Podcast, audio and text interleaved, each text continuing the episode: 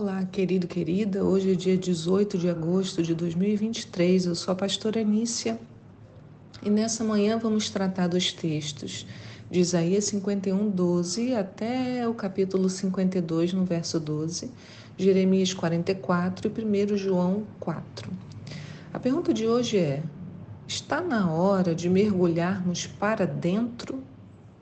Está na hora de mergulharmos para dentro? E o que, que é isso?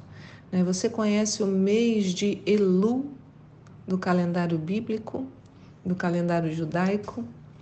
Bem, queridos, hoje temos o texto maravilhoso de Isaías. Começamos com o verso 16 que nos diz: Coloco as minhas palavras na tua boca e te protejo com a sombra da minha mão, para que eu estenda novos céus, estabeleça nova terra e declare a Sião: Eis que tu és o meu povo. Irmãos, somos povo de Deus, protegidos pela sombra das suas mãos. Nada está oculto dos seus olhos. Precisamos apenas estar atentos ao tempo e às estações, porque é chegado o momento da nossa libertação, esse tempo especial do calendário bíblico que começa hoje, tempo de vivermos a liberdade que vem do Senhor. No verso 2 de Isaías 52 diz assim: Sacode o pó que está sobre ti Ergue-te e assenta-te, ó Jerusalém. Liberta-te das correntes do pescoço, ó filha cativa de Sião. E no verso 7 diz: Como são maravilhosos sobre as colinas os pés do mensageiro que anuncia as boas novas, que, que comunica a todos a paz, que traz boas notícias, que proclama a salvação e que declara a Sião: O teu Deus reina.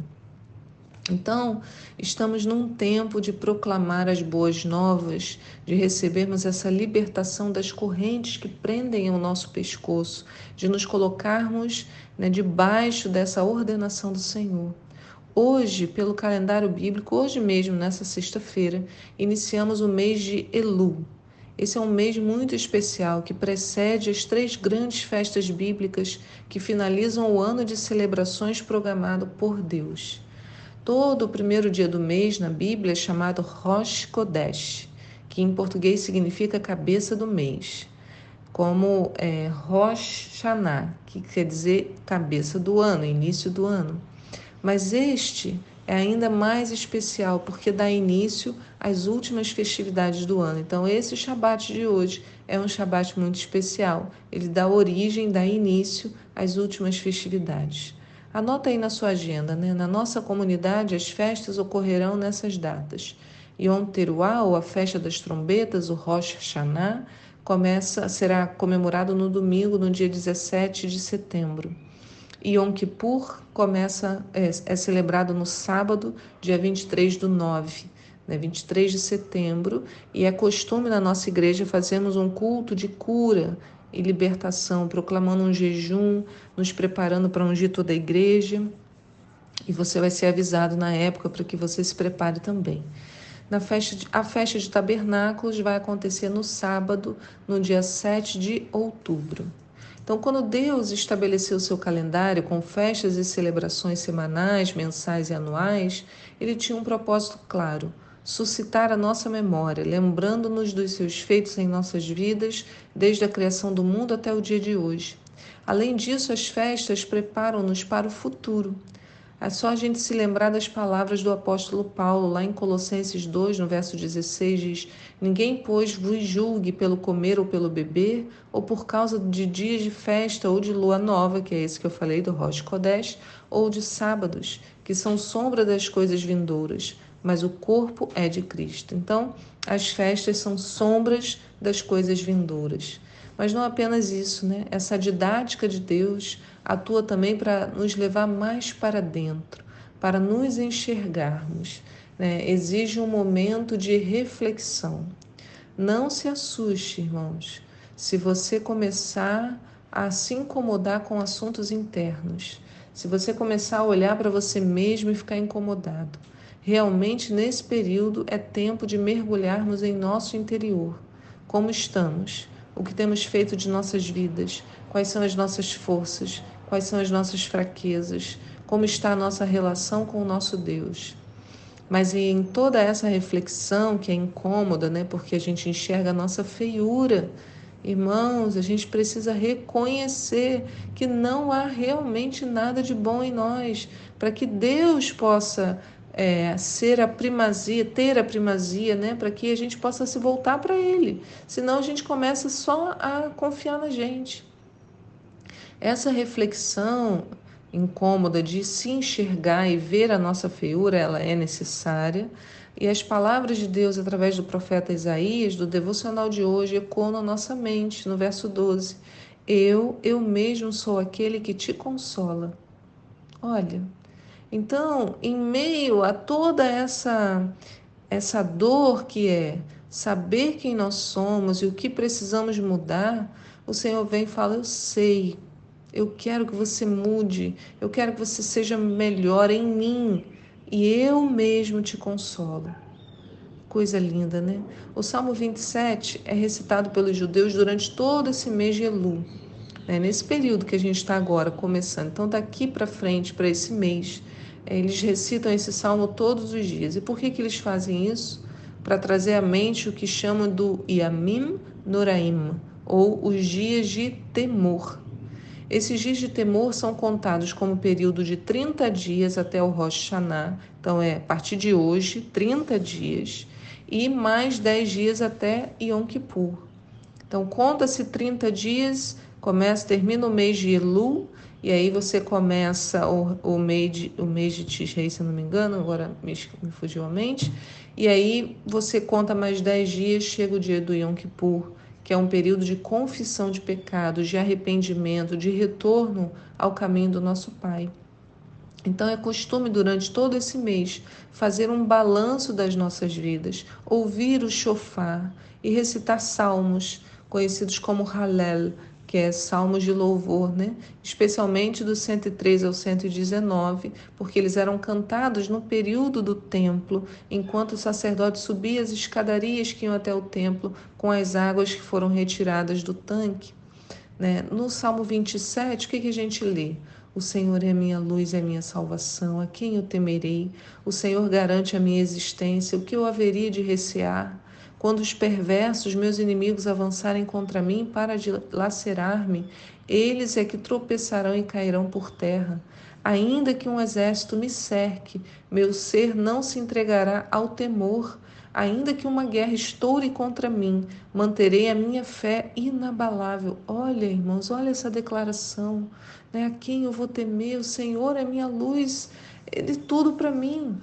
Um anseio manifestei ao Senhor e a sua realização buscarei, que eu possa viver na casa do Senhor todos os dias da minha vida, para contemplar a glória do Senhor e buscar sua orientação no seu templo, pois no dia da adversidade ele me protegerá e estarei abrigado no recôndito do, teu, do seu tabernáculo. Acima dos altos rochedos serei colocado em segurança. Então triunfarei sobre os meus adversários que me rodeiam. Em seu tabernáculo oferecerei sacrifícios de triunfo e gratidão, cantarei e louvarei o Senhor. Ouve, ó, a voz do meu clamor, ó Senhor, tem piedade de mim, responde às minhas súplicas. Meu coração compreendeu o teu mandamento. Buscai a minha face. E por tua presença o meu ser anela o meu ser anela, o meu ser anela. Não ocultes de mim a tua face, não me afastes de ti em ira. Tu tens sido meu advogado, não me negues tua ajuda nem o teu amparo, ó Deus, meu Salvador. Ainda que meu pai e minha mãe me abandonem, o Senhor me acolherá. Ensina-me o teu caminho, Senhor. Guia-me pela vereda dos justos. Protege-me dos que me perseguem. Não me entregues ao apetite dos meus adversários, pois são caluniadores e se levantam contra mim bufando crueldade. Eles me fariam desesperar, não fora a minha fé perseverante de que viverei para ver a bondade do Senhor. Confia, pois, no Senhor e assim fortalecerás teu coração para depositares no Senhor toda a tua esperança. Meu Deus, né? essas palavras de Davi vêm assim para nós, né, como é, a gente não se dá conta desse paradoxo que era a vida de Davi. Era um homem de guerra, carregava sangue nas mãos e ainda assim escrevia textos de tamanha beleza e profundidade. Né? Lá em 1 Crônicas 22, o Senhor fala para Davi: ó, você não vai construir o templo porque você derramou muito sangue humano na terra. Você foi violento demais. E o Davi escrevendo isso, né? que se não fosse a fé no Senhor, ele seria se desesperaria diante do inimigo. Como? Né? Um homem violento como aqui a Bíblia está dizendo, mas com essa sensibilidade no coração, falando: Senhor, não ocultes de mim a tua face. Ele poderia dizer: Ah, eu tenho que me afastar do Senhor correndo, porque eu sou um homem com muito sangue nas mãos. Não, queridos, o sucesso de Davi não veio de uma capacidade absoluta, veio da submissão, da obediência, do reconhecimento de que ele precisava muito de Deus. Davi queria estar perto do Senhor o tempo inteiro. Mesmo quando ele errava, ele não se escondia. Quando ele, ele pecou, né, o profeta falou para ele: ó, escolhe, você pode, pode acontecer isso, isso, aquilo. Ele falou: é terrível a minha aflição, mas eu prefiro cair nas mãos do Senhor, porque Ele é grande misericórdia, do que cair na mão dos homens. E a contrapartida dele foi receber esse discernimento para sua vida pessoal, profissional. Ele errou muito, mas seu coração achava consolo no lugar certo. Então, em tempos de introspecção, de vermos né, é, quem realmente somos, a solução não é fugir. A solução é correr para a presença de Deus. É não podemos ser como Adão, temos que ser como Davi. Aprendemos com o devocional de hoje em 1 João 4 que nosso Deus é amor.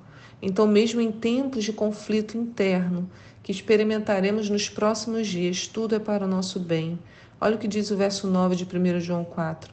Foi deste modo que se manifestou o amor de Deus para conosco, em haver Deus enviado seu Filho unigênito ao mundo para vivermos por intermédio dele. Assim, nisso consiste o amor, não em que nós tenhamos amado a Deus, mas em que ele nos amou e enviou seu Filho como propiciação pelos nossos pecados. No verso 17, dessa forma o amor é aperfeiçoado em nós, a fim de que tenhamos total segurança no dia do juízo, pois assim como ele é, nós semelhantemente somos nesse mundo. No amor não existe receio, antes o perfeito amor lança fora todo medo. Ora, o medo pressupõe punição, e aquele que teme não está aperfeiçoado no amor. Nós o amamos porque ele nos amou primeiro. Lembrei da música da Ludmilla Ferber, né? O verdadeiro amor lança fora todo medo. Meu Deus, fases da minha vida em que eu fiquei ouvindo essa canção e looping, né? O verdadeiro amor lança fora todo medo, todo medo.